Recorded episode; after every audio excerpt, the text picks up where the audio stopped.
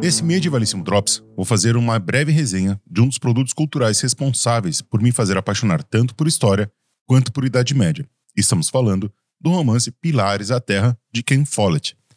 Recentemente adaptado para a televisão e com duas continuações impressas, o livro é um dos maiores sucessos de Follett e boa porta para cultivar o gosto pelo período medieval e pela história.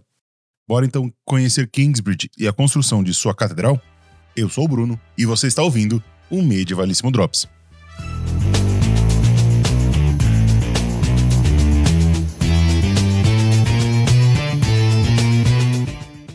Publicado em 1989 pela editora Macmillan, Pilares da Terra foi o primeiro romance de Follett, até então reconhecido como autor de thrillers, aventuras e livros sobre espionagem.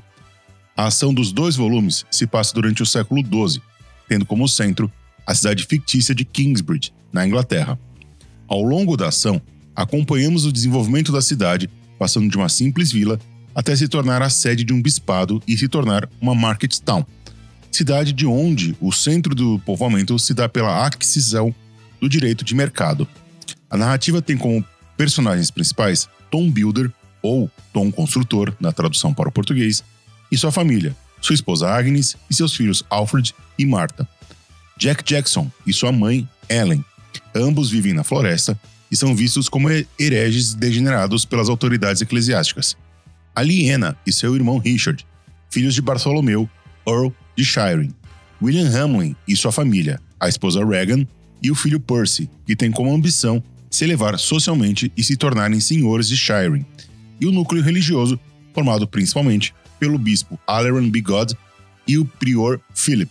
Como você, meu querido ouvinte, pode perceber, de forma intencional ou não, Follett faz um panorama social das mais diversas classes presentes na Idade Média Central, com exceção do campesinato, que é substituído por uma porção média da população composta por artesãos e comerciantes.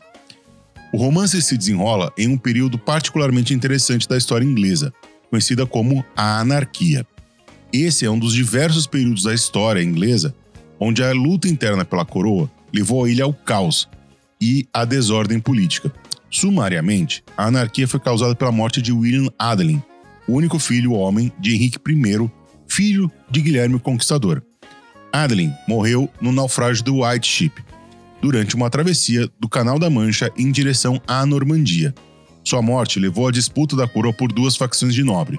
De um lado, Stéphane de Blois, neto de Guilherme por sua filha Adela, e de outro, a imperatriz Matilda, filha de Henrique I e única irmã por parte de pai e mãe de William Adeline.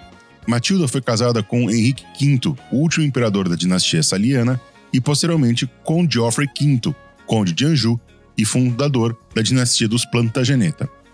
A causa principal da anarquia é a interpretação e a adoção ou não da lei sálica na Inglaterra. A lei sálica é um conjunto de leis adotado por Clovis I quando ele foi coroado rei dos francos, que além de versar sobre diversos aspectos da vida comum, proibia a sucessão de mulheres para as terras e títulos de seus antepassados, que passavam a ser dos seus esposos logo após o casamento. A lei sálica teve e ainda tem um amplo impacto na legislação e na cultura, ajudando a perpetuar, de forma jurídica e legal, uma posição subalterna da mulher em relação aos pais e ao marido.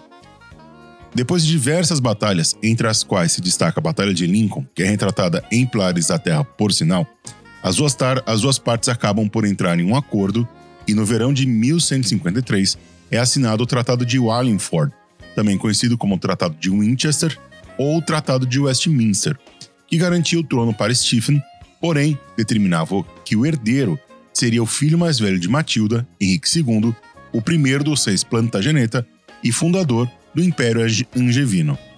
O romance narra com uma destreza precisa o surgimento de uma nova cidade a partir do desenvolvimento econômico causado pela construção de uma catedral e o surgimento de um mercado dinâmico baseado principalmente na venda de tecidos. A narrativa é muito detalhada nos aspectos envolvendo a construção do templo. Follett utiliza de recursos literários para garantir a imersão do leitor dentro da ação descrevendo em riquezas de detalhes os processos e as formas de construção de uma catedral gótica. Apesar dos inúmeros anacronismos e, entre aspas, falhas históricas, Pilares da Terra é um romance excelente que, para servir de introdução ao período, apresentando algumas das questões mais cativantes do período, porém, precisamos sempre ter em mente que não estamos lidando com um objeto medieval em si. Estamos lidando, sim, um objeto moderno retratando a Idade Média.